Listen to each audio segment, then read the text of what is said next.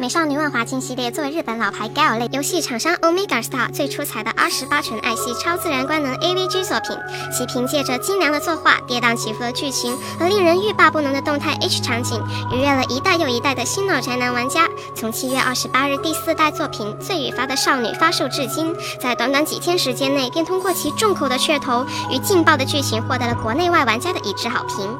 但由于故事本身的结构相对离散，不便于理解，国内的汉化工作到足且长，部分二次元爱好者又不一定能拿出太多时间细细品味这款人伦大作。现在就有请 H 导弹通过几分钟来给我们梳理一下这部作品主要的故事情节吧。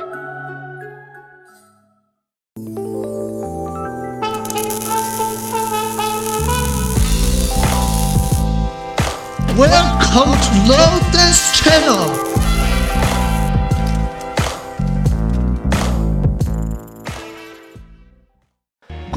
要从上一代人说起。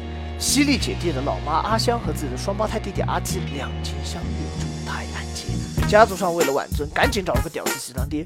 这个屌丝呢，也就是犀利姐弟名义上的父亲次郎。而次郎也刚好察觉到阿香与阿基在联手给自己扣帽，而刚好此时阿基逃税之事败露，刚好次郎就在国税局工作，于是刚好阿基就被次郎干了个底朝天。阿基逃去新加坡后，阿香空虚寂寞冷啊，就把自己的爱情转移到了和弟弟很像的儿子身上。但是他发现姐弟俩的关系似乎太好了，甚至还一起洗澡，就把自己曾经做演员时候的经纪人介绍给女主，成功让女主成为爱豆，把她从家里支开了。阿强就在家里开始和儿子形影不离，连睡觉都一起睡。半夜老公加班回来，打算与阿香锻炼身体的时候，竟然发现儿子也在边上。而老公不回来的时候，阿香就吸儿子的。可谓日渐行贿。次郎本来就不满意儿子的学习成绩，再加上儿子对他的锻炼知识毫不避讳，就更加不满意自己的这个蠢逼儿子了。这时候，姐姐终于意识到自己最喜欢的弟弟好像被老妈抢走了，就以升学复习为借口辞掉工作回家。回到家就怼自己的老妈，说要把他对自己儿子丑恶的欲望和对阿基不伦的感情全部告诉自己的弟弟。老妈内心崩溃，去意已决，找了条御医腰带准备自杀。想不到这全部都被犀利弟看在眼里，姐姐走出后更是直接出来，眼睁睁看着老妈挣扎着将要死去。但是腰带这两台叉掉到一半竟然断了，可谓悬崖勒马。而犀利弟顺势补刀掐死了自己的老妈，一把火烧了自己全家。First blood，企图瞒天过海。上班回来的次郎看着自己家被烧成了灰烬，老婆没出来，犀利弟却逃出来了，瞬间满破了对犀利弟的厌恶，把一切归罪于他。犀利弟顺势装疯卖傻进精神病院，逃过次郎的追杀。进去之后开始装孙子，嗯，不对，各种顺从温顺装可怜，成功博得所有医护人员的好感。没过多久就能出去玩手机，爽的连我自己都想进精神病院度假了。犀利弟每天没事就吟诗作对，诉说一下自己对姐姐病态的爱。之后，犀利弟轻而易举地联系到了自己那个有糖尿病的怂逼亲生老爹阿给，装可怜说继父次郎强行把自己送进精神病院，自己老妈还死了，可怜的一逼什么的。阿基一听火了，他妈的次郎这狗逼这么过分，没资格当你爸爸，老子要把你收为义子，以后跟着我吃香喝辣。犀利弟说行，那你来接我出院吧。于是阿基在老妈忌日的那天来到犀利弟的精神病院接犀利弟出院，先美滋滋的和自己儿子吃了顿饭。吃饭的时候接到一个电话，犀利弟成功用精神病院偷出来的针筒把胰岛素偷偷换掉。递电话的高桥秘书是个被收买了的二五仔，理由是翻了十番的工资和对犀利姐弟的无热爱。没打胰岛素的阿给来到母亲坟前的时候，濒临糖尿病发作，和犀利弟一同瞎约逼之后倒地。犀利弟稍微拖一个时间，送到医院也是死人一个了。此时，犀利弟成功完成了对抛弃自己和姐姐的亲生老爹的复仇。double kill，是时候该回到自己最爱的姐姐身边了。正好这时候姐姐处于孤立无援的状态，弟弟被送进精神病院，继父看着自己的眼神里都带着肮脏的欲望。犀利姐主动联系阿 K 寻求帮助，然而可怜你那亲生老爹已经被你的宝贝弟弟搞死了。弟弟开始冒充阿 K 和姐姐书信交流，充分取得姐姐信任之后，提出了由姐姐亲自接自己出院的建议。姐姐欣然采纳。那天风和日丽，鸟语花香。姐姐在接弟弟回家的路上各种调剂，让他回家后就急不可耐地自我运动了一番。回到家里，难免会碰到自己那个破老爹。次郎对着犀利弟就是一通嘲讽。刚回家的犀利弟无所事事，整天就知道往姐姐房间里跑，穿着她的衣服，戴着她做偶像时的假发。偶尔出个门就遇到了小花。小花表示自己不善于处理人际关系，然后就被孤立了。犀利弟装了一波圣母白莲花，一通安慰就把小花好感度点满了。某一天，犀利弟照常在姐姐房间里自行锻炼，一边幻想着姐姐看到自己这副样子说绝不原谅你的场景，然后就真的出现了一句“游路在那里”。犀利弟脑中一片空白，妈耶！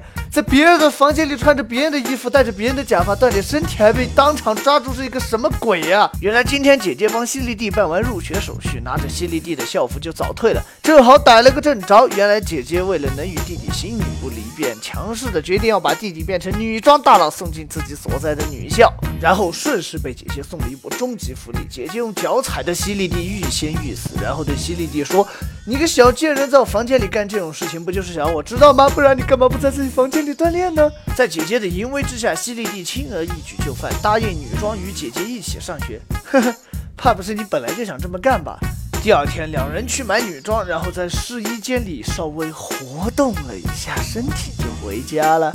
接着两人就乐呵着一起上了学，然后发现小花和小金是同学，轻松成了朋友后的小花没有认出犀利弟，但犀利弟再一次拯救了被孤立的他，好感度再一次点满。然后四人一起加入了文艺部，一段无聊的日常之后，某天放学遇到了保健老师阿笑，犀利弟发现这个剖开看姐姐眼神不大对啊，犀利弟表示对这个老师欢不起来，然后就是喜大普奔的出事情节。后天回家路上，犀利弟发现自己手机掉在了社团里，孤身返回后却偷看到阿笑和小静一起。锻炼身体，阿笑骑术高超，驾驭着小静，轻而易举地冲向了幸福的终点。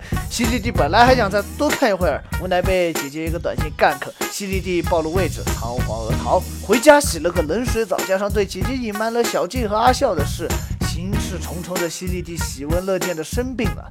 接下来就是本作的第一个高潮。第二天在课上睡了两节课之后，犀利姐亲自送弟弟上路。呃哦。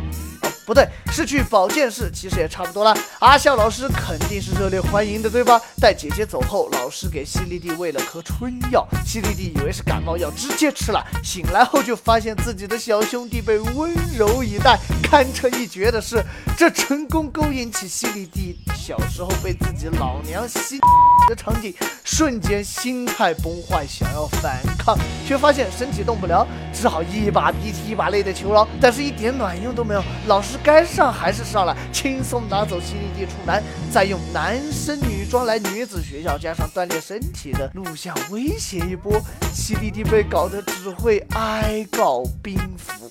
不对，今儿怎么也不能放过阿笑，吃饱喝足，还来了一句：虽然女孩子很。但果然还是男孩子更好啊！这时候，犀利姐来接弟弟，阿笑拉上犀利弟床位的窗帘，说：“犀利弟早走了。”姐姐说：“不可能，弟弟走的话一定会跟我说一声的。”老师说：“你不信就搜一搜嘛。”犀利姐认怂，说不用就走了。姐姐走后，老师拉开窗帘对犀利弟说：“你也可以滚了。”哎，好像还说要把犀利弟调教成自己的奴隶什么的。犀利姐成功找到犀利弟，打算送一波温暖的安慰，犀利弟一把推开。犀利弟说：“别碰我，你会被弄脏的。”这话真是印象深刻啊！你说虐不虐？虐不虐？犀利姐说：“我们是双生子啊，你脏的话，我肯定也是脏的。”姐弟俩抱在一起痛哭。犀利姐此时明显察觉到了是阿笑那个老疙瘩把自己最喜欢的弟弟搞成了这样。犀利姐决心向他复仇。之后几天，犀利弟生病请假没去上学。哎，阿笑一直盼望着犀利弟能再次来到学校。这时候一阵骚动，原来告示板上贴了一张说阿笑强上了自己的学生，然后逼他们下海的告示。阿笑慌忙解释说有人诬陷他。这时，假扮犀利弟的姐姐出现，两人对骂几句，便开始动手。阿小恼羞成怒，一手撕了他的衣服，打算揭露犀利弟男扮女装的真相。话还没说完，就理所当然地发现了一对巨乳。周围学生已经开始窃窃私语，说阿笑老师好过分，撕学生衣服。告示上说的不会是真的吧？老师终于反应过来，说小碧池，你搞我，然后就被保安带走了。之后，姐姐跟弟弟说，要不我们不上学了吧？我就一直陪着你。犀利弟觉得姐姐为自己付出这么多，又想起自己被阿笑强上了，又想起阿笑对姐姐那充满欲望的眼神，犀利弟决定去学校保护姐姐。就你个怂包，保护自己的鸡儿都办不到，还保护姐姐？因为犀利弟之前看到阿笑和小静的事情就嫌弃小静，但是小静还是对犀利弟一如既往，犀利弟也不好意思别扭下去，最终关系和解。从文化机上，姐姐 cos 初音到帮小花劝退一些口口声声说朋友却只会向她借钱的人，刷爆好感度之后，阿笑耐不住寂寞又出来搞事，一通电话先把姐姐喊走，然后让小静打电话给犀利弟，并成功混进了犀利弟的家里。小静哭着喊着对不起。自己也是趋于老师的淫威之下，给犀利弟来了一针迷之药剂。犀利弟让小静快走，不然姐姐回来了，看到他对自己做这种事情，他就走不掉了。小静说：“你姐是不会回来的。”作为对你做出这种事情的补偿，我会让你爽一爽的。此时出现结局差分选项，小静结局是选择不抵抗，被小静强上之后，果不其然被姐姐回家当场抓包，质问弟弟为什么背叛他。弟弟说被下药了，姐姐说别说了，然后紧紧抱住弟弟。弟弟心里说了一句：人类总是愿意相信自己相信的才是事实，真是愚蠢啊！此后，姐姐开始不让任何人接近弟弟。和小静、小花也不再交流，结局是犀利弟忍不住打了小静的电话，愉快的被完全开发，社爆结局。如果选择说服小静，剧情继续发展，犀利弟抵抗并对小静说出：“你口口声声说喜欢我们这些朋友，但你最喜欢的还是阿笑。”你对我们做这些事情，你的良心不会痛吗？会痛，对吧？那你他妈还不赶快补救一下？小静被说服，带着犀利弟来到了阿笑和姐姐在的公园，正好看见阿笑用犀利弟的录像威胁姐姐说：“你们给我爽一爽，不然我就把它放到网上去。”姐姐说：“你随便放，让你爽了算我输。这种东西放出去吃亏的是你吧？身为老师，强上学生什么的。”阿笑不为所动，反正老娘已经被处分了。但是男生女装上女校可是犯罪。犀利姐呵呵一笑，掏出自己的大屌啊啊不大刀，朝着老师走过去。老师一脸惊恐说：“你想干嘛？想插我？”犀利姐说：“插你会脏了老子的手。”说着就给自己手腕来了一刀，老师吓得一屁股坐在地上。犀利弟慌忙跑上去抱住犀利姐，给她简单包扎一下。小静就带着阿笑跑了。第二天上学，犀利姐弟两个小静彻底闹掰，犀利姐还给了他一巴掌，犀利弟一不发。小花一脸懵逼，往常午饭四人一起吃饭的情况不复存在，今天只有姐弟两人一起吃饭。吃饭的时候，犀利弟收到小花的短信，说有话跟他说。到达约定地点，小花说自己憧憬犀利弟，喜欢犀利弟。这时出现第二个结局的差分选项，选择回应小花的感情，进入小花结局。小花说，其实牵起犀利弟的手的时候，就知道他是之前把自己好感度刷满的那个男人。然后又问起姐姐和小静怎么了。犀利弟含糊过去，心想真是一个温柔的人，这种时候还关心姐姐和小静的事。但是犀利弟清楚的知道，对于小花自己抱有的感情不是爱，用他自己的话说，小花就像是他小时候捕捉的昆虫、青蛙、小鸟一样，他想把它们关在笼子里，就算死了也不放出去。然后犀利弟每次趁着姐姐做值日的时候，就说去图书馆学习等她，其实是来到文艺部活动室和小花愉快的度过。没多久就让小花献上了 First Blood，然后就被姐姐日常抓包，质问弟弟为什么这么做。小花说是他单方面喜欢犀利弟，不是犀利弟的错。好妹子啊，好妹子，跟这群傻 在一起真是受苦了。犀利弟受不了姐姐的质问，逃出活动室，姐姐穷追不舍。这里还引用了一个日本神话：男神追自己的老婆到黄泉，发现她已经烂了，就跑了。老婆怨恨男神负心，召唤诸神追杀男神到黄泉平反。在犀利弟的脑海中，咄咄逼人的姐姐和那个无时无刻不缠着自己的老娘重合。然后逃到车站的时候，犀利弟终于被姐姐抓到，犀利弟反手就是一巴掌把他推下月台，犀利姐直接被地铁撞死。犀利弟懵了，想着自己明明是爱姐姐的，怎么就把她玩死了？然后犀利弟回到家想，玩死了就玩死了，反正有新玩具了。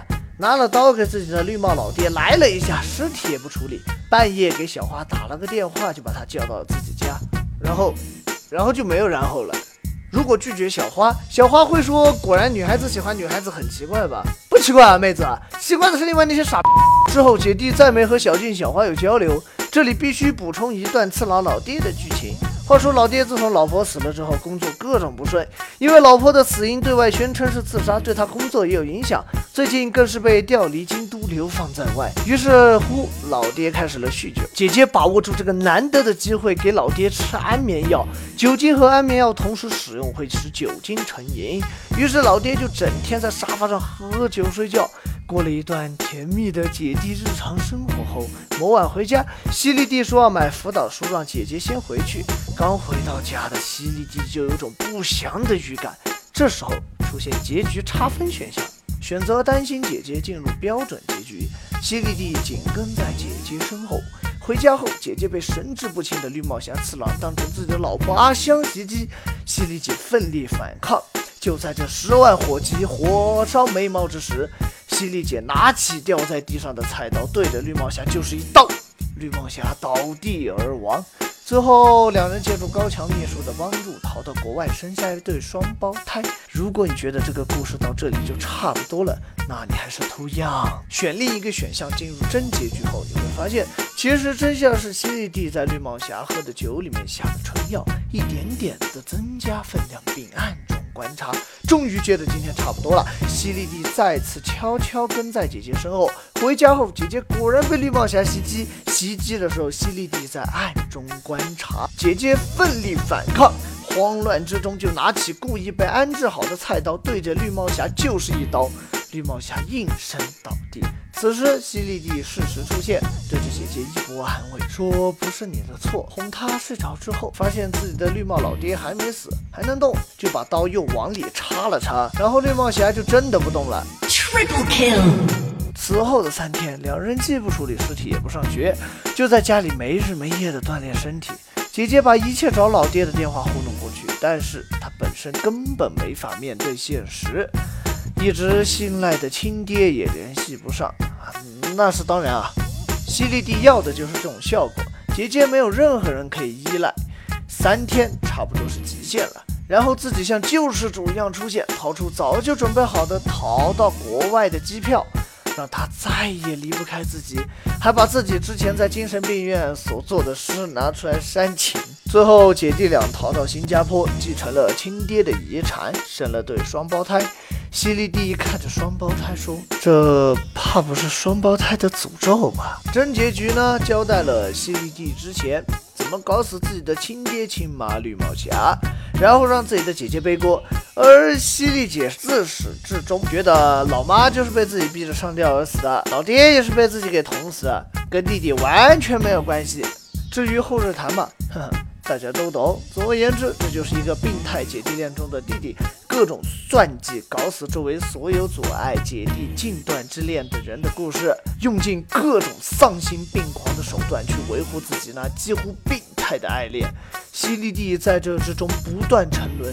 直至变成一个贪得无厌却永不满足的困斗之兽，如同置身于万华镜之中一般，当局者长恍迷离，旁观者唏嘘不已。